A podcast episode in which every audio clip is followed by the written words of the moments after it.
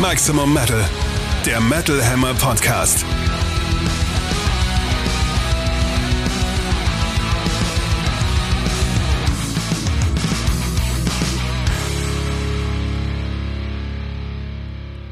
Episode 49 vom 10.02.2023. Für euch am Mikrofon Metal Hammer Chefredakteur Sebastian Kessler und Katrin Riedel aus der Metal Hammer Redaktion. Wir freuen uns, dass ihr wieder am Start seid. Und weil ihr schon mal hier seid, beliefern wir euch wieder mit dem Neuesten aus der Metal-Welt, mit den frischesten Alben, die im Plattenladen und den Playlisten dieser Welt zu finden sind, sowie mit einem exklusiven, starken, maximum metallischen Studiogast. Und zwar haben wir dieses Mal die Ehre, mit Joey DeMaio von Manowar gesprochen zu haben hart, laut, stark und schnell. Und genauso geht's hier weiter. Back in Black, das Metal Update. Allerdings eher mit einem Ausbremse-Thema, nämlich mit alle Bands lösen sich auf. Ah, zum Glück nicht alle, sondern nur ich glaube, wir haben vier gerade gezählt, stand jetzt. Innerhalb der letzten drei, vier Tage allerdings alles äh, Meldungen, die bei uns reinkamen. Wir zeichnen nicht am Freitag um Mitternacht auf, sondern schon ein, zwei Tage früher. Daher hört es jetzt trotzdem ganz frisch von uns. Und zwar sind raus einerseits bei Nervosa, Sängerin, Diva Satanica schon wieder. Nervosa hört man irgendwie öfter von Besetzungswechseln als von neuen Alben, muss man ehrlicherweise sagen. Leider, weil das letzte war ziemlich gut, fand ich. Ja, es ist auch eine nach wie vor spannende und coole Band. Die besteht sie schon immer komplett aus Frauen oder nur immer großteils, aber eine weiblich besetzte Death Thrash Metal Band brasilianischen Ursprungs, ähm, zum Teil nach Griechenland ausgewandert mittlerweile. Sie haben in den 2010 sind sie gegründet, das heißt in den 12, 13 Jahren ihres Bestehens bereits neun ehemalige Studiomitglieder innen und acht Ex-Live-Mitglieder vorzuweisen. Das neueste eben Diva Satanica. Erst ähm, Hast du gerade Mitglied gegendert? Entschuldigung. Nein, ich habe MusikerInnen gegendert. Mitglied habe ich, glaube ich, nicht gegendert. Wenn dann nur im Kopf. Nee, habe ich nicht. Ich habe kurz darüber nachgedacht, ob ich das sollte, aber das war mir dann zu albern. Dann habe ich mich, glaube ich, verhört. Kann man Mitglieder? Nee, das Nein. ist sowas wie Gast, oder? Gast ja. und Gästin, Mitglieder Gästin und Mitgliederin, das sagt man nicht, Nein. außer man legt es halt echt hart drauf an. Nein. Tun wir aber hier nicht, wollen ja niemanden ärgern, nicht, dass es böse Facebook-Kommentare gibt. Ich habe ein Gendersternchen gehört, euch höre ich nie wieder. äh, egal. Ende letzten Jahres wurde die Schlagzeugerin ausgetauscht. Kürzlich gab es eine neue Gitarristin und jetzt eben auch Frontfrau Diva Satanica, die aussteigt. Das allerdings scheint eine professionelle, in Absprache getroffene Trennung zu sein. Sie hat das wohl schon letzten September innerhalb der Band verkündet und es gibt wohl auch schon eine Nachfolgeperson, ich glaube, man kann Nachfolgerin sagen, weil wahrscheinlich ist es wieder eine Sängerin und auch eine neue Person, wahrscheinlich eine Personin am Schlagzeug, ähm, das demnächst bekannt gegeben wird. Es gab also Vorlauf, dem äh, Statement der Band nach äh, war das eine einvernehmliche Trennung, weil Diva Satanica wohl einfach was anderes vorhat. Wie haben Sie es beschrieben? Grund für ihren Ausstieg liegt darin, dass sie mehr Zeit in andere Projekte und ihre eigene Band investieren will schade, weil sie jetzt zu Nervose gut gepasst und das letzte Album war gut und ähm, bin mir aber sicher, gerade mit dem Vorlauf, den sie hatten, haben sie es hoffentlich geschafft, einen würdigen Ersatz oder Ersetzin zu finden. Also bitte. Weniger schön hingegen lief es, glaube ich, bei unseren nächsten KandidatInnen, ich muss gar nicht das Gender-Sternchen sprechen, weil es sind einfach Kandidatinnen. Nein, Kandidatinnen. Die schwedischen Hardrockerinnen Thunder Mother. Da verhält sich die Sache nämlich so, dass die Bandgründerin und Gitarristin Philippa Nessil, nach allem, was bisher bekannt ist, einfach mal Sängerin Gernika Mancini vor die Tür gesetzt hat. Das hat sie allerdings nicht vorab mit der restlichen Band abgesprochen, weshalb die beiden anderen Damen schon sauer waren und dann ebenfalls das Weite gesucht haben. Ungeiler Move. Was genau da vorgefallen ist, weiß man bislang auch nicht. Auch die Erklärung von Philippa enthält eigentlich keine wirkliche Begründung für den Schritt. Sie sagt einfach nur, das ist jetzt so. Und die Herausforderung Corona haben sie ja eigentlich damals ziemlich gut gelöst, fand ich. Also da haben sie ja einfach mal einen eigenen Bus sich genommen, sind da durch Europa gefahren und haben von dem Bus herunter Outdoor-Konzerte gegeben. Das war, fand ich, ein ziemlich smarter Move. Ich habe sie live zuletzt letztes Jahr gesehen beim Rockharz, fand sie da sehr gut und auch davor noch bei einer Aufzeichnung im Berliner Olympiastadion. da wirkte alles echt harmonisch, machte voll den Eindruck, als würde die Band ja fast schon demnächst noch eine weitere Stufe auf der Erfolgstreppe nehmen eigentlich. Also Total. die waren so kurz vorm, vom richtigen Durchstart. Sie haben doch auch bei Metal Hammer Paradise 2021 gespielt im der Zeltbühne, also auf der Mhm, war großen Bühne und es war krachend voll und alle sind drauf abgegangen und, und vor den Scorpions haben sie auch gespielt, spielen sie glaube ich auch wieder Ja. beim nächsten Scorpions-Konzert. Richtig, bei der Tour. In neuer Besetzung dann halt wahrscheinlich. Ja. Aber ja, das war, das ist eine Up-and-Coming-Band mit einer coolen Besetzung und einer coolen Frontfrau und schade, dass das jetzt so explodiert. Also auch vollkommen unverständlich einfach, weil das ist jetzt schon zum zweiten Mal in der Karriere der Band der Fall. Es gab nämlich schon 2017 eigentlich eine Komplettumbesetzung.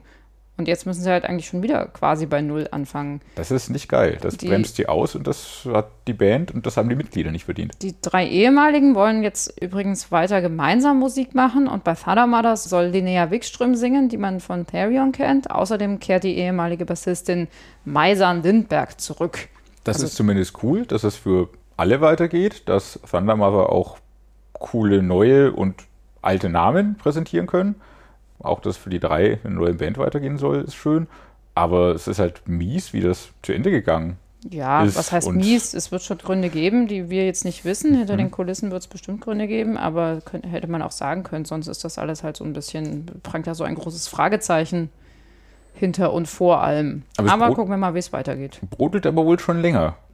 Gernika hat in einem Interview irgendwie jetzt äh, nach ihrem, naja, Ausstieg, Rauswurf auch gesagt, so, für ihre Schauspielerei verdiene sie einen Oscar, weil sie zuletzt äh, schon auf der Bühne gute Miene zum bösen Spiel gemacht hat wohl. Also es war wohl schon länger am Kriseln. Finde ich halt komisch, ehrlich gesagt, weil, also ich hatte auch den Eindruck, wie auch dieser Interviewer, dass das alles einen sehr guten Eindruck macht live. Ja, Seltsam. ja, jetzt wird natürlich wild spekuliert und kommentiert, auch in den Kommentarblasen, von wegen, ob die Band sich in Zicken Mother umbenennen will und Ach Gott. es wird so ein bisschen darauf abgezielt, dass das ja immer die Frauenbands sind, wo Streitereien gibt und die sich so oft Das stimmt neu aber. besetzen. Also das, was weiß ich, ob das stimmt oder nicht, aber wenn Männerbands sich trennen, muss man ja auch nicht von Zickenterror reden. Also was soll das? Richtig, in aller Regel nicht. so nämlich auch nicht bei Mustache, wo auch drei aus der Band auf einmal gehen. Gitarrist David Johannesson, Drummer Robert Beck und Bassist Mats Johansson verlassen geschlossen Mustache, um andere Karrieremöglichkeiten zu verfolgen. Wir möchten all unseren Fans, Freunden und Familien für diese Jahre danken und wir könnten nicht dankbarer für ihre Unterstützung sein. Von nun an werden wir keine weiteren Statements zu dieser Sache abgeben. Skol dann bleibt es wohl hinter den Bandkulissen und soll dann wohl so sein. Und nein, ich glaube auch bei Mustache würde jetzt niemand irgendwem vorwerfen, die Megazicke zu sein und darum gehen alle. Es wird immer seine Gründe haben. Es hat bestimmt auch mal unschöne Gründe. Ob das bei Mustache der Fall ist, bei Thunder Mother offenbar schon. Reine Spekulation. Ja, und dann gibt es noch Gründe, die komplett außerhalb des Bandzugriffes liegen, die dazu führen, dass man sich trennt oder auflöst. So nämlich bei Ruskaya, die wir erst in der vorherigen Podcast-Episode behandelt haben, weil das neue Album Turbo Polka Party erschienen war. Ich hoffe, wir sind nicht schuld daran. Ich glaube nicht, wir haben das ja, wie wir immer sind, eigentlich sehr, ähm, wie soll ich sagen, Höflich. höflich und abwägend, glaube ich, behandelt. Aber Ja. uns ist damals schon aufgefallen, irgendwie ist es schwierig, so Russland Party, Metal, Party, Ska gerade unvoreingenommen zu hören und mit Songzeilen wie die Russen kommen, gerade ähm, ja, keine Gedanken zu haben, die mit der Musik aber nicht verknüpft werden sollen. Scheinbar ging das aber vielen so. Ruskaya mit russischen Wurzeln, aber in Wien ansässig, haben offenbar ordentlich Shitstorms abbekommen in den letzten Monaten. Wahrscheinlich, Ist auch gemein eigentlich. Also Schon, denn sie können ja offensichtlich nichts dafür, was in ihrem Heimatland oder dem Heimatland äh, von Bandmitgliedern passiert. Sie haben sich äh, oft genug für die Ukraine ausgesprochen und gegen Russlands Angriffskrieg. Trotzdem sind sie natürlich mit dem Image hausieren gegangen. Also nicht mit dem Image der Kriegstreiber, sondern eben mit dem russischen Klischee-Image Wodka, Party, Tralala, was gerade anstößt. Aber hätte man es dann nicht auch anders machen können? Also man hätte sich ja dann auch umbenennen können oder diese Band sozusagen ad acta legen und dann äh, wie, wie ein Phönix aus der Asche quasi mit einer neuen Band daherkommen. Wobei das ist.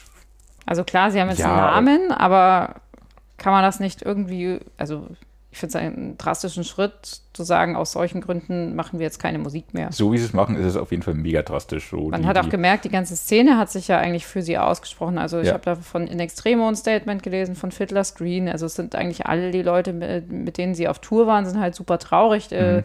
dass die Band ad acta gelegt wird. Ja. Ja, die Band selber auch. Ähm, sie schreiben als den traurigsten Tag der Bandgeschichte nach 18 Jahren. Dass es sehr mitnimmt, konnte man aus ihrem Statement rauslesen. Das ist Schade, ja. äußerst, weil obwohl sie, wie man glaube ich in der vorherigen Episode raushören konnte, nicht drohten, meine Lieblingsband zu werden, so ein abruptes und unschönes Ende haben sie nicht verdient. Sie hätten vielleicht pausieren können, vielleicht wird es ja auch nur eine Pause, vielleicht finden sie zusammen, wenn das alles wieder vorbei ist und wieder Ruhe einkehrt. Ja, mit neuem Image und neuem Namen starten hätte man auch machen können, aber faktisch ist es ja das, was sie wohl machen werden. Aber das Image haben sie sich ja auch nicht komplett am Reißbrett ausgedacht. Das hat sich ja einfach durch ihre Herkunft auch so ergeben und von daher ähm, sich einfach ein neues Image aufzuzwängen und auf einmal einen Piratenhut zu tragen und Piratenmetal zu machen. Ich glaube, das ist wahrscheinlich nicht das, was sie Naja, wollten. aber. Trollfest haben ja zum Beispiel, um den Vergleich nochmal zu bemühen, auch nicht von vornherein auf Flamingos gesetzt. Sondern auf Trolle. Ja. Und jetzt sind sie Flamingo-Metaller oder wie man es auch immer nennt. Das führt vielleicht auch Da, an da dieser darf man Stelle das sagen, wenn, wenn, wenn, wenn Trolle uns angreifen würden, hätten Trollfest aber auch auf einmal ein Imageproblem. Ja, und bei Flamingos hat man sowieso ein Imageproblem. Mit Flamingos hat, ja, richtig. Ja, äh, apropos abrupt zu Ende gegangen, da sind wir dann auch vielleicht noch bei einer teils positiven, teils negativen Nachricht. Und zwar dürfen wir zum Schluss noch Ozzy Osbourne gratulieren. Er hat nämlich bei der 65. Verleihung der Grammy Awards gleich zwei Preise gewonnen. Und zwar zum einen Best Metal Performance für das Stück Degradation Rules, äh, an dem auch Tony Iommi mitwirkt. Und dann noch Best Rock Album für Patient Number 9. Und er war wohl selbst nicht bei der Gala anwesend, hat aber offenbar eine ziemlich lustige Videobotschaft geschickt.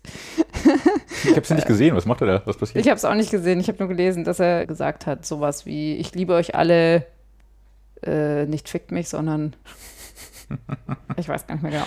Aber es war wohl ziemlich lustig. Es steht zu hoffen, dass ihn diese Preise vielleicht ein bisschen auch darüber hinwegtrösten, dass er ja kürzlich noch seine Tournee aus gesundheitlichen Gründen absagen musste. Und bei der Bekanntgabe wirkte er schon ziemlich zerknirscht. Natürlich ist Sehr. ein furchtbarer Verlust, dass natürlich seine Live-Karriere auf diese Art und Weise zu Ende gehen muss. Ziemlich fies, das wünscht man niemandem. Aber vielleicht trösten ihn die beiden Grammys ein wenig.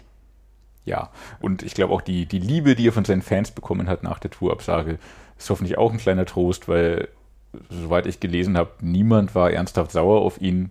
Klar, auch wenn man die Tickets mittlerweile seit vier Jahren zu Hause liegen hat. Und jeder hat damit Ähm, gerechnet, wenn man ehrlich ist. Richtig. Und Also alle niemand wollen, hat gedacht, dass, dass man, gesund wird. dass man überhaupt Ozzy und Priest nochmal zusammen sehen würde. Leider nicht, nein. Und jetzt wird es offenbar auch nicht mehr passieren. Nicht mal Ozzy Metallica haben damit gerechnet, sonst, sonst hätten sie ja wahrscheinlich nicht ihr zweites Konzert in Hamburg genau auf den Tag gelegt. wo Ozzy in Berlin spielt. Richtig. Ja, das hat mich auch sehr geärgert. Aber jetzt hat man zumindest die Metallica-Tickets für Hamburg und muss sich nicht mehr ärgern, Ozzy in Berlin zu verpassen. Die Liebe auf jeden Fall, die Ozzy von seinen Fans bekommen hat, glaube ich, äh, es war sehr schön, das alles zu lesen, dass alle irgendwie ihm, ihm den Rücken stärken und vor allem wollen, dass er wieder gesund wird und dass es ihm gut geht und Verständnis dafür haben, dass er sich nicht in den Tubus zwingen kann in Ja. seinem Zustand. Dem kann man sich nur anschließen. Dann kommen wir auch schon zu Steel meets Steel. Neue Alben im Härtetest.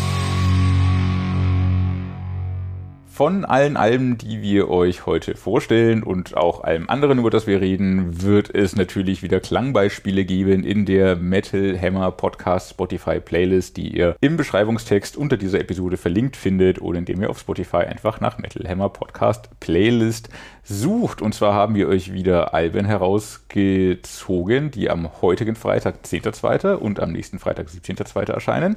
Und heute am 10.2. ist der große Tag endlich erscheint das neue In Flames Album Forgone.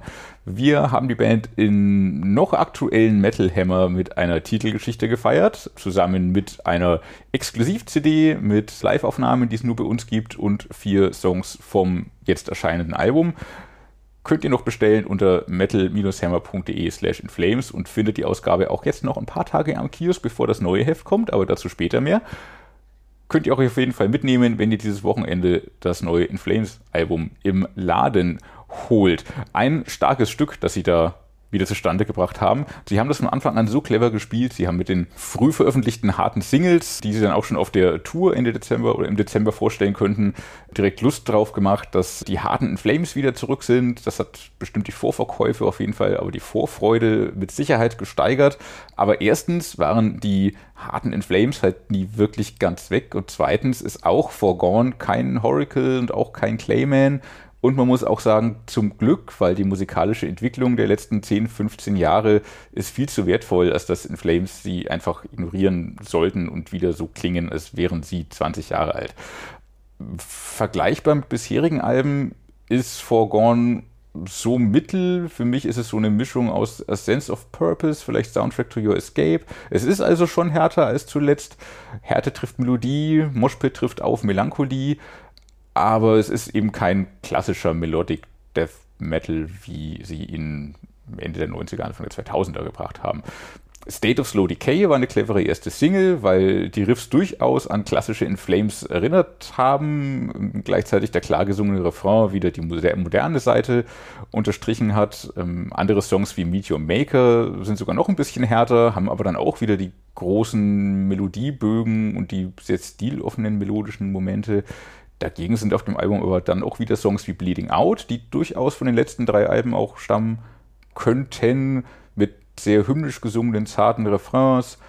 Ja, insgesamt ist es gar nicht so viel anders wie das, was In Flames einfach die letzten zehn Jahre gemacht haben, aber ich glaube auch Forgone ist ihnen die Mischung und Gewichtung noch besser gelungen und ich habe schon die Hoffnung, dass es ihnen gelingt, auch Fans von früheren Alben noch stärker mit abzuholen als zuletzt und die vielleicht unterwegs verloren gegangenen Fans davon zu überzeugen, dass In Flames schon immer und ununterbrochen einfach eine einmalige Klasse im Heavy Metal sind. Ja, ich muss da auch sagen, dass In Flames einfach eine meiner absoluten Lieblingsbands sind. Also eine der Bands, mit denen ich Metal kennen und lieben gelernt habe. Aus diesem Grund mag ich sie, was auch immer sie machen, und zwar wirklich aufrichtig und ehrlich. In meinen Alben hat alles, was sie machen, wirklich Hand und Fuß. Selbst etwas schwächere Alben, wie zum Beispiel Siren Charms, sind für mich keine per se schlechten Alben, muss ich sagen. Also so viel mal vorausgeschickt. Nun also Forgone, auch das gefällt mir wieder ziemlich gut. Nun wurde ja wirklich, wie du auch schon sagtest, viel diskutiert, ob das Werk jetzt eine Rückbesinnung darstellt. Ich sehe es eigentlich auch eher als eine relativ konsequente Fortführung der letzten beiden Alben an, auf denen ja eben bereits wieder ein paar Akzente der bandeigenen Vergangenheit durchschimmern durften. Also ja und nein. Du hattest, glaube ich, A Sense of Purpose angeführt. Mich erinnert es ein bisschen an Sounds of a Playground Fading vom, vom Gefühl her, dass ich wirklich, wirklich liebe und quasi auch in- und auswendig kenne. Also daran erinnert es mich sehr mhm, stark. Mhm. Das ist auch diese melancholische ja. Nahtod- Seite. Ja, ja. Äh, grundsätzlich finde ich, dass man in Forgotten absolut hört, dass jeder einzelne Musiker sein Bestes gibt. Also Anders Frieden schreit und singt super, seine Texte sind sowieso großartig. Mhm. Ich liebe diese dystopisch persönliche Schlagseite. Auch die Gitarrenfraktion inklusive Neuzugang Chris Broderick liefert wirklich eindrucksvoll ab. Der Sound drückt total. Also äh, ja, ich, ich mag das Album sehr gern. Wenn ich allerdings nach Hits gefragt werde, mhm. dann merke ich immer, dass, dass ich mich damit so ein bisschen schwer tue. Also das Album reißt mich persönlich eher so in seiner Gesamtheit mit und in einzelnen Details. Ähm, wenn ich jetzt so Lieblingsmomente hervorheben müsste, dann würde ich allen voran diese unglaublich grandiosen Riffs in der ersten Hälfte von Forgone Part 1 nennen. Das ist für mich einfach so in Flames pur. Das ist genau das, was ich äh, an der Band so mag. Außerdem Forgone Part 2 total toll. Die Härte von Meteor Maker, die ergreifende Fragilität und Gänsehautstimmung in Pure Light of Mind, das auch total schön gesungen ist. Das super düstere In the Dark mit den toll aktuellen Zeilen This is a War, No One Will Win It. Die Alias-Anspielung in A Dialogue in B-Flat Minor, die Final Countdown-Anspielung in The Great Deceiver, Was? die Endzeitstimmung in End the Transmission, sowie auch in dem ganzen Album. Ich glaube, du hast doch alle Songs Ach ja, habe ich schon erwähnt, wie sehr ich In Flames liebe. Schön. Mir, mir geht es tatsächlich ähnlich wie dir. Den einen Superhit habe ich noch nicht rausgehört. Ich glaube, ein Only for the Week, ein Cloud Connected, ein Take This Live Nee, ist wahrscheinlich nicht, drauf. Dann wieder Great Deceiver ist ein super Song. In the Dark hast du auch erwähnt, finde ich super. Es ist, glaube ich, auch kein Hüpf-Song dabei, ne? Wenn wir gerade bei äh, Only for the Week und so weiter sind. nee, aus dem Alter sind sie rausgereift wahrscheinlich. Das ist ihnen zu billig. Ja, und haben sie ja auch schon einen. Richtig, reicht dann Den auch. können sie ja auch nicht weglassen. Nein, ein, ein sehr starkes Album auf jeden Fall. Der Superhit wird sich vielleicht noch rauskristallisieren im Laufe der Zeit und Manchmal sind- es live spielen. Und es ist das Album insgesamt, das Ja. einfach echt stark ist mit vielen, aber auch sehr starken Einzelsongs und Momenten. Nichts hinzuzufügen. Dann kommen wir zu Delane mit dem Album Dark Waters. Kurz ein bisschen basische Info. Delane, äh, Symphonic Metal Band aus den Niederlanden, 2002 gegründet von Martin Westerholt, der zuvor bei Women Temptation spielte. Nicht zu verwechseln übrigens mit Robert Westerholt, seinem Bruder, der immer noch Mitglied bei Women Temptation ist. So, zurück zu Delane. Die haben sich in der Szene über all die Jahre hinweg doch einen größeren Namen gemacht, gehören zu den, ich würde mal sagen, bekannteren Symphonic Metal Bands. Lange Jahre sang da Charlotte Wessels, die auf dem Album von 2020, Apocalypse and Chill, allerdings zum letzten Mal bei Delane in Erscheinung getreten ist. Und das gilt tatsächlich auch für einige ihrer männlichen Kollegen. Da gab es nämlich einen großen Krach Alle sogar, oder? ja, zurück blieb eben nur besagter Martin Westerholt, der Bandchef, Komponist und Keyboarder der Band.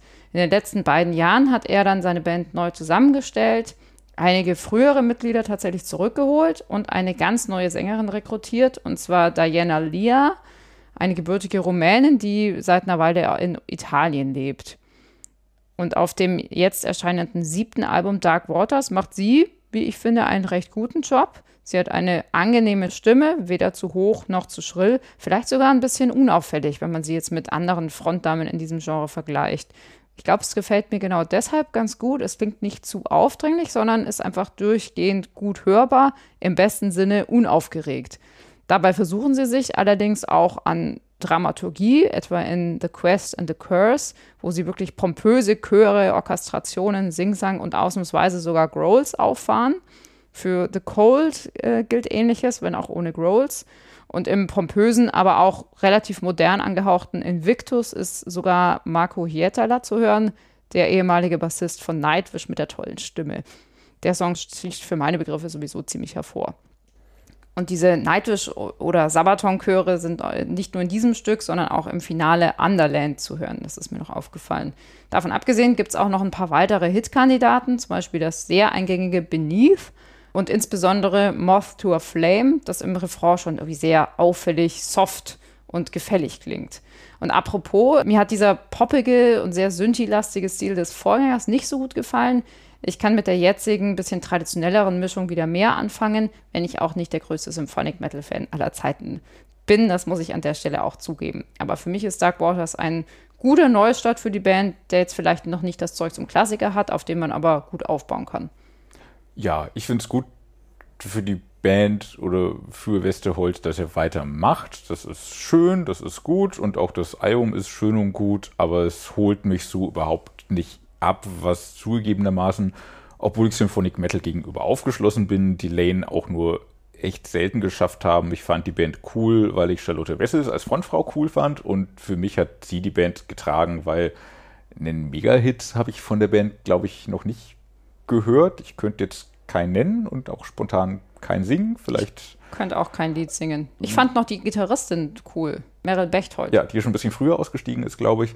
Ja, aber da durch diese Besetzung fehlt mir alles, was die Band für mich ausgemacht hat. Und äh, ja, das Album ist jetzt überhaupt nicht schlecht. Ist voll in Ordnung. Aber mehr dann halt auch nicht. Also, die Band soll sich weiter finden und sie soll ihr Ding machen und gerne auch weiter festigen, wer sie sind, was sie machen und gerne auch ein, zwei Hits schreiben und so in der Form habe ich nichts dagegen, dass sie da sind. Freut mich für sie, aber es nimmt mich auch überhaupt nicht mit. Im Gegensatz zu. Ja, im Gegensatz zu Avatar, deren neues Album erscheint nächsten Freitag, am 17.02. Und das ist für mich schon seit jeher eine mega spannende Band, die sich aber zugleich öfter mal selber im Wege stehen. So auch irgendwie auf diesem neuen Album Titels.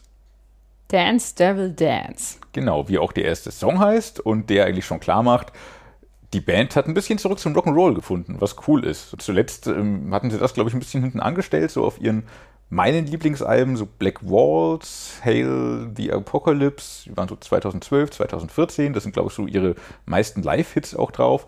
Da war so der, der Rock'n'Roll-Faktor noch ein bisschen vordergründiger in dieser ganzen Mischung aus Melodic Death Metal und Modern Metal und ja, Heavy Rock, bisschen Glam und gleichzeitig ein bisschen Groove und New Metal. Es ist eine komplett irre Mischung, die sie fahren.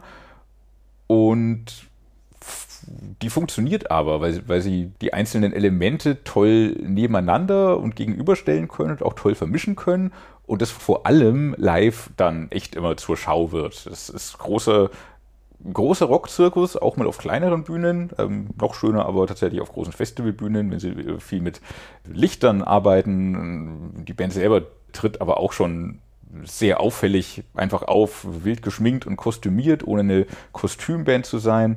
Als sie als König und Hofnarr unterwegs waren, das war vielleicht ein bisschen übertrieben, aber Übertreibung Was? ist auch ein Stilelement von Avatar. Das leben sie sehr gut aus vor allem eben live und mit Hits wie Bloody Angel, Smells Like a Freak Show, Paint Me Red. Sie hatten dann auf den Alben immer mal sehr sperrige Konzepte. Es ging irgendwie mal um, naja, so die König- und Hofnarr-Nummer. Sie haben so getan, als hätten sie einen eigenen Staat gegründet. Sie hatten ein Album, wo sie irgendwie einer Eule durch die Nacht folgen. Bisschen märchenhaft, aber dieses Album jetzt ist eigentlich vom Konzept her nicht so sperrig. Also es hat kein sperriges Konzept, aber gleichzeitig nimmt es einen trotzdem nicht so mit wie die vorherigen. Und das ist ein bisschen komisch, obwohl eben eigentlich wieder mehr geradeaus gerockt wird zum Teil auch. Diese positiv irre Mischung aus all diesen genannten Elementen, wie gesagt, Melodic Death, Hard Rock, New Metal, Groove Metal, fahren sie weiter. Gut gesetzte Brüche, alles unterhaltsam und auf hohem Niveau die ganz großen Melodien und Refrains sind aber jetzt gerade auf diesem eigentlich zugänglicher gemeinten Album leider ein bisschen rar gesät. Da bleibt relativ wenig hängen. Gerade in der zweiten Albumhälfte gibt es dann tolle Ausnahmen wie Gotta Wanna Riot oder Violence No Matter What, wo Lizzie Hale von Hailstorm mitsingt. Und wenn diese zweite Hälfte klickt, dann kann man auch noch mal in die erste einsteigen und zieht da auch mehr raus viele Ideen, viele tolle Momente, viel, wow, das haben die gerade nicht wirklich gemacht, ist auf jeden Fall dabei. Aber es zieht nicht so von selbst rein, wie es der Band, glaube ich, zu diesem Zeitpunkt gut täte. In Schweden sind sie schon gut groß, in Deutschland haben sie auch eine super treue Fanbase, die zum Teil auch wie die Band geschminkt auf Konzerte kommen und sich einfach mega damit identifizieren. Aber ich glaube, der nächste große Sprung, den die Band langsam mal machen müsste, der wird ihnen mit dem Album glaube ich, leider nicht gelingen, obwohl es ein sehr gutes Album ist. Aber den großen Sprung werden sie nach wie vor wohl nur durch ihre sehr einzigartige Live-Show machen können. Also quasi die Kiss der Neuzeit. Ja, ja, stimmt. Kiss haben ja auch erst durch ihre Live-Shows und das Live-Album wirklich zu Publikum gefunden. Das ist, das ist schon wahr. Gleichzeitig sind Avatar aber halt auch musikalisch noch verrückter und sperriger. Ja, natürlich. Das, mhm. das war jetzt kein musikalischer ja, Vergleich. Nicht, dass das wieder jemand falsch versteht. Äh, mhm. Ich gebe es gleich mal zu. Avatar ist eine von diesen Bands, die ich wirklich nicht so richtig verstehe. Ich habe die auch des Öfteren live gesehen, zum Beispiel auch am Summer Breeze letztes Jahr oder auch früher schon bei einer ihrer eigenen Shows, als sie versucht haben, ihren viel zu großen Thron auf so eine Mini-Bühne zu quetschen. Das war schon ziemlich lustig beim Aufbau. Ja, live, okay, lustig. Auf Platte schlägt das bei mir leider nicht voll durch. Also ja, der Einsteiger und Titeltrack des neuen Albums, Dance Devil Dance, klingt noch ziemlich stimmungsvoll, zieht schön ins Geschehen rein. Insgesamt ist mir diese Mischung aber echt bisschen zu abgefahren. Du hattest, glaube ich, noch nicht gesagt, dass auch Industrial- und Elektro-Elemente drin sind. Ja, auch so ein bisschen. Manchmal klingt es auch so ein bisschen nach Rammstein. Zum Beispiel Valley of Disease geht so ein bisschen in diese Richtung, wo sie vielleicht auch ein bisschen hinwollen, würde ich mal unterstellen. Showtechnisch schon, ja. Auf der anderen Seite. Wenn sie könnten, würden sie eine Rammstein-Show machen, ja. Auf der anderen Seite, On the Beach klingt so irgendwie auf verdrehte Weise tropisch. Ganz geil, finde ich auch. Aber wieder mit geilen Metalbrüchen auch. Ja, ganz geil finde ich, äh, hattest du auch schon erwähnt, Gotta Wanna Riot. Das ist irgendwie eine Art völlig abgefahrener, losgelöster Party-Track. In Train machen sie dann noch einen auf Johnny Cash. Manchmal erinnern mhm. sie ein bisschen an System of a Down, zum Beispiel in mhm. Clouds Dip in Chrome, aber das habe ich letzte Woche ehrlich gesagt auch bei Rose Kaya gesagt. Aber stimmt dabei. Offenbar gilt es ja für alle abgedrehten Bands. so ein bisschen Marvcore haben sie auch in einem Song dabei äh, auf diesem Album. Also es ist echt irre, aber positiv irre und ich mag das. Es mangelt auf diesem Album meines Erachtens nur an den ganz großen Refrains, die sie auf anderen Alben eigentlich einfach aus dem Ärmel geschüttelt haben. Das ist ja. ein bisschen schade. Wird die Band aber auch nicht zurückwerfen und macht live bestimmt auch wieder richtig Spaß. Ja, und wer zum Schluss noch etwas Death Metal vertragen kann, und zwar richtigen Death Metal und bereits mit den im letzten Podcast empfohlenen Alben von Atrocity, Memoriam, Eisregen, Obituary durch ist, dem sei This is Tomorrow von Siege of Power ans Herz gelegt. Man kann da fast schon von einer transatlantischen Extreme Supergroup sprechen. Und zwar haben wir da Vokalist Chris Reifert von Autopsy sowie drei Niederländer aus dem Umfeld von Asphyx, Grand Supreme Bloodcord und Hail of Bullets. Federführend ist da Gitarrist Paul Bayins. Punkt. Die Band besteht seit 2017. This is Tomorrow ist ihr zweites Album. Und diesmal haben sie das Ganze nicht in einem Rutsch eingeprügelt wie beim ersten Mal, sondern sich da so ein bisschen mehr Zeit dafür genommen. Zu hören ist da meistens ziemlich flott vorantreibender Oldschool-Death mit Thrash-Akzenten, einigen verzögernden Einsprengseln, wie man zum Beispiel in Sinister Christians hört. Scavengers stampft schön vor sich hin, Zero Containment ballert herrlich verjost, lässt die Gitarren schön aufheulen. Songs wie Ghost of Humanity, Oblivion oder das richtig räudige The Devil's Grasp gehen ebenfalls stürmisch zur Sache, beinhalten dabei aber auch richtig tolle Melodien. Die Gitarrenarbeit finde ich überhaupt über das ganze Album hinweg sehr gelungen. Das fällt sowohl im sehr langsamen As the World Crumbles auf, als auch im hymnischen Deeper Wounds. Und ein Wort vielleicht noch zu Chris Reifert, der liefert hier wirklich erstaunlich wandlungsfähig ab und gibt eben gerade nicht den Fandronen, wodurch Siege of Power die Chance haben, aus diesem niederländischen Kosmos auch so ein bisschen hervorzustechen. Insgesamt bockt das Ganze also schon ziemlich äh, für Death Metal-Freunde. Zum Schluss noch der Wermutstropfen. Live spielt die Truppe aktuell nicht und besonders wahrscheinlich ist das aufgrund der vielen anderen Verpflichtungen der Mitglieder wohl auch nicht. Also Pech gehabt an dieser Front, aber eine wirklich feine Platte. Oh, jetzt hast du mir aber den Schwung genommen, weil gerade live hätte ich das echt gerne mal gesehen. Mir gefällt das Album immer dann am besten, wenn es ja wie Death klingt und wenn es schön geradeaus vorangeht zwischendurch verliert es mich auch ein bisschen. Vielleicht verliere auch ich einfach nur ein bisschen den Schwung zwischendurch, weil mir einiges dann doch zu altbekannt vorkommt. Oft fehlt mir der letzte Schubser über die Linie zu, der Song nimmt mich jetzt voll mit. Das passiert vielleicht nicht häufig genug auf dem Album. Insgesamt finde ich aber, es ist ein echt schönes Oldschool-Treffen, angenehmer Trip in die Death Metal-Vergangenheit. Schlimmstenfalls kann man es ein bisschen angestaubt nennen, bestenfalls hat es Patina, macht durchaus Spaß, klingt so, wie es klingen muss anhand der Liste der Beteiligten. Und äh, ja, ich hätte es gerne live erlebt. Schade, dass das scheinbar erstmal nicht geplant ist. Vielleicht kann man sich noch vom Gegenteil überzeugen. Apropos live. Die Manowar Tour läuft bereits. Kommt morgen nach Deutschland, also am morgigen Samstag. Nürnberger Arena. Es geht los. Sehr schön. In Berlin haben wir noch ein bisschen mehr Zeit. Da ist die Band, glaube ich, erst am 25. Da wird Metal Hammer in großer Runde aufschlagen. Und jetzt schon aufgeschlagen ist Joey DeMaio bei uns. Wir durften mit Joey DeMaio sprechen und haben aus dem ausführlichen Gespräch eine Titelstory gestrickt für die kommende Metal Hammer Ausgabe, die ihr ab heute bereits vorbestellen könnt, portofrei nach Hause unter www.metal-hammer.de slash Manowar. Ab kommendem Mittwoch, 15.02. liegt sie am Kiosk und dass Joey DeMaio mit uns spricht, ist ja keine Selbstverständlichkeit. Es gab schon Zerwürfnisse mit Metal Hammer, es gab ein paar nicht so, wie soll ich sagen, nicht so harmonisch geführte Interviews und ein paar unschöne Aussagen, vielleicht in beide Richtungen, vielleicht zu Recht, vielleicht auch nicht. Jetzt hat Joey DeMaio mit uns sehr auf Augenhöhe, sehr ehrlich und eben sehr ausführlich gesprochen und in einen Teil des Interviews wollen wir jetzt reinhören, wir werden zunächst mal ein bisschen mit der Vergangenheit aufräumen, wo es wie gesagt durchaus Verwerfungen zwischen Manowar und Medien, speziell Metal Hammer, gab und ähm, ja, mal sehen, was Herr De Maio dazu zu sagen hat. Don't Talk to Strangers, das Metal Hammer Podcast Interview. My life is an open book. We will see.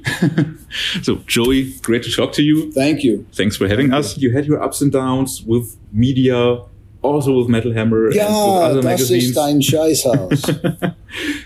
I think times may have changed. well, you know, Maybe. I hope Do- so do- do because you know I am going. I am one day. I am going to meet, um, you know, Friedel Springer, Mm-hmm. and I'm going to have to tell her what a genius she is, right? Mm-hmm. Because I read up a little bit about her life, and boy, oh boy, she is a smart, driven, intelligent person who worked hard. I'm going to have to tell her that I'm going to help her revise and bring Metal Hammer back to its original glory. Awesome. She will hear it now. Read it now. Okay, good. I hope so. I'd love to meet her. So, uh, Tell her I'm a fan. we will. Yeah, Absolutely. please. Thank Great you. to hear. Thank you. Um, do you know where, where where this up and down between Manowar and media may have come from, and maybe what has changed? I know exactly where it came from. I'm not an ass kisser, you know, and I because I have my own record company, I have my own merchandise company. You know, I, I do the management of the band, I do the booking of the band, I do everything. I'm self-employed mm-hmm. and I'm working from morning till night. And if and if I don't work, my people don't get paid. Mm-hmm. So I'm only concerned with the quality of what I'm doing with Manowar. Mm-hmm. But if we take record companies, if we take magazines, if we take media in general, if we take promoters, we take booking agents, you know, they all have hundreds of bands. So if they lose one band, you know, or if one band breaks up, they don't give a shit. Mm-hmm. They got a hundred more. I have one life. I have one mm-hmm. band, mm-hmm. and I'm going to protect it.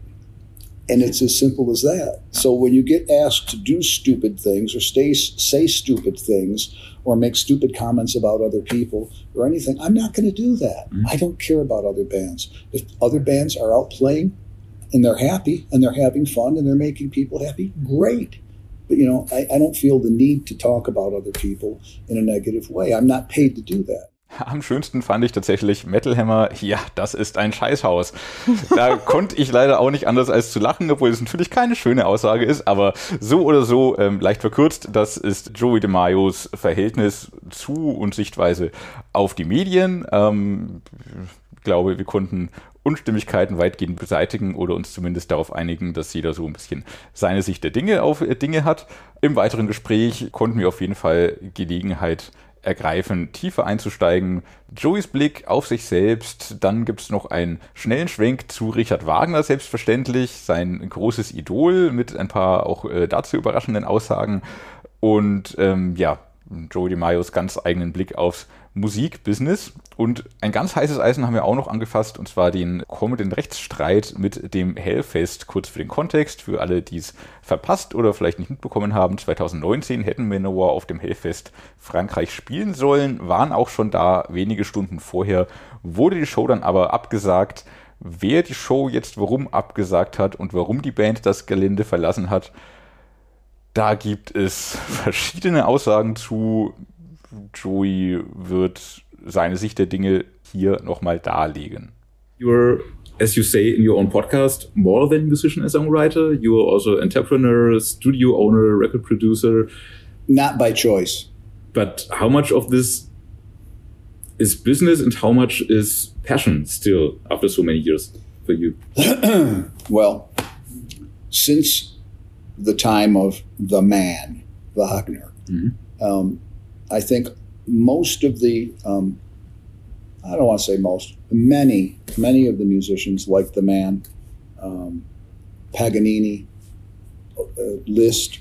I've read a lot of books on the lives of the great composers. I think all of these guys who had a vision for the music that they wrote themselves, you know, performers are a little different, but the people that compose, I think they realized at some point you kind of have to split yourself down the middle and embrace um, the business of music. And that's why we call it the music business, right? Um, and these guys who had a vision for the music that they wrote, had a vision for how the performers should play it, how the singers should sing it, what setting, what lighting, and so forth. And I've admired that, and I realized that if I don't protect this, it's just going to go to shit. If I put it in the hands of the promoter, who's and he's going to provide a PA system, it's going to look like you know my mother's microwave oven because they're going to put the money in their pocket, mm-hmm. you know, and I can't do that. That's the fans' money, and so I've I've had to over the years. I mean, this was not my dream to wake up, you know, at five o'clock in the morning, you know, while I'm still standing over the toilet with the phone in one hand and my other equipment in the other, you know, looking at emails and getting ready for the day. But if I don't do that and take care of all that business, by the time lunch comes around, I won't be able to get into the studio and work on music. It's just one of those things you have to do. And I think a lot of the great composers like that. I mean, Paganini traveled in a stagecoach with all of his musical scores and he'd hand it out to the musicians, you know, during the afternoon, just like a sound check in the rehearsal, you know. And then he'd, he'd play the concert, and then he'd grab his scores and get in a stagecoach and travel. And he died with money, you know what I mean? He was took really good care of his own business. So I, I just think it's a necessity that musicians today uh, take more interest in their career, um, more care of their career, and more responsibility. You know, and sometimes uh, that weight is heavy hmm. when somebody tries to fuck you and you say, "Pack the truck, let's get out of here," and then oh, then you're a fucking asshole because you didn't play. Oh, why didn't you play? Oh, you should have played anyway. Well, how do you? How, what do you mean? How do you play anyway? If somebody's going to make it impossible for those fans to enjoy the concert, hmm.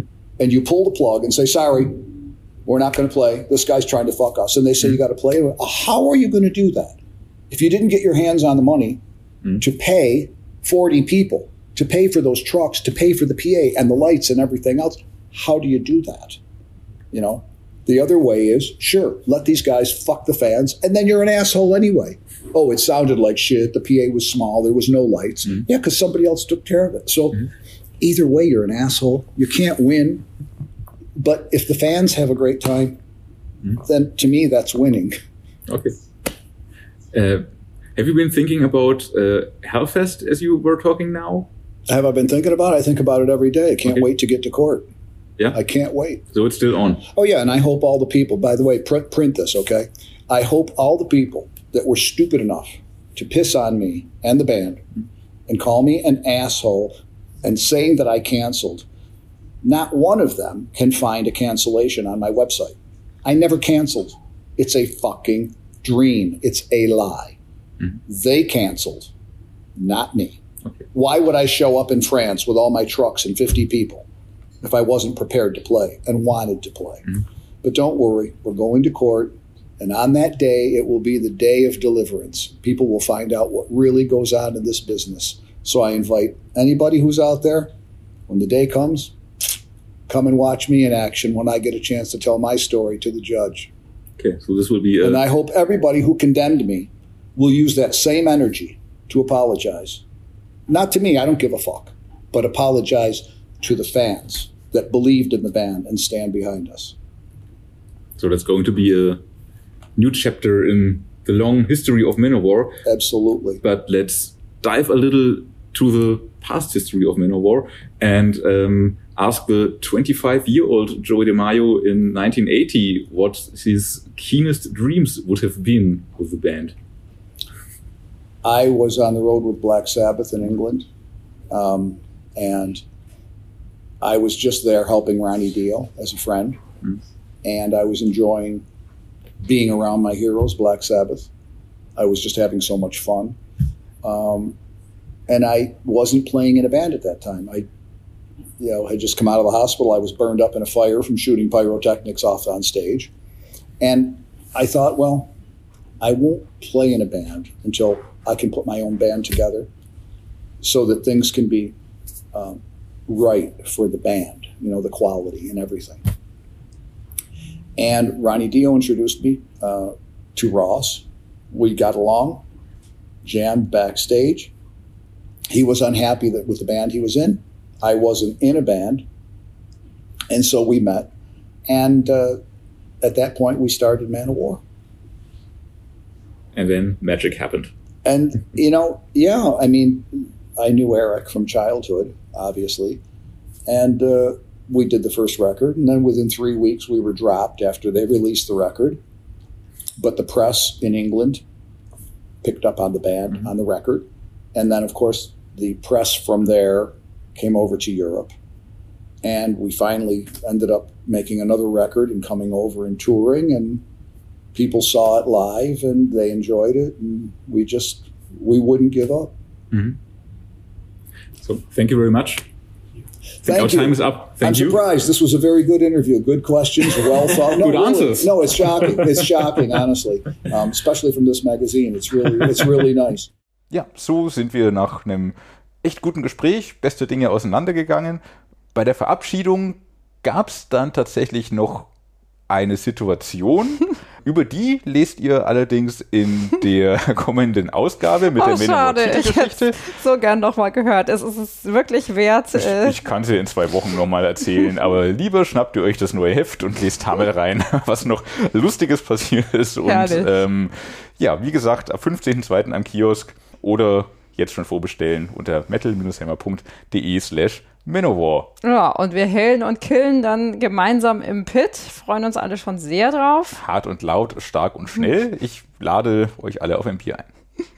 Ja, und äh, an diesem Wochenende sind wir erstmal bei Havishire Burn und Trivium. Die Tour läuft nämlich gerade auch mit Malevolence und Obituary. Fett. Und zwar irgendwie passend zu einem Gig von einer politisch konnotierten Band wie HSB am Sonntag, an dem in Berlin die Wiederholungswahl stattfindet. Also, liebe Berliner, erst wählen, dann moschen. Wir sehen uns im Pit. Ja, ich bin der, der ein bisschen langsamer hinten dran renkt, aber ich komme auch mit. Es ist ein inklusiver Pit beim HSB, deswegen mögen wir HSB so gerne. Richtig, unter anderem deshalb. In diesem Sinne, bis dann.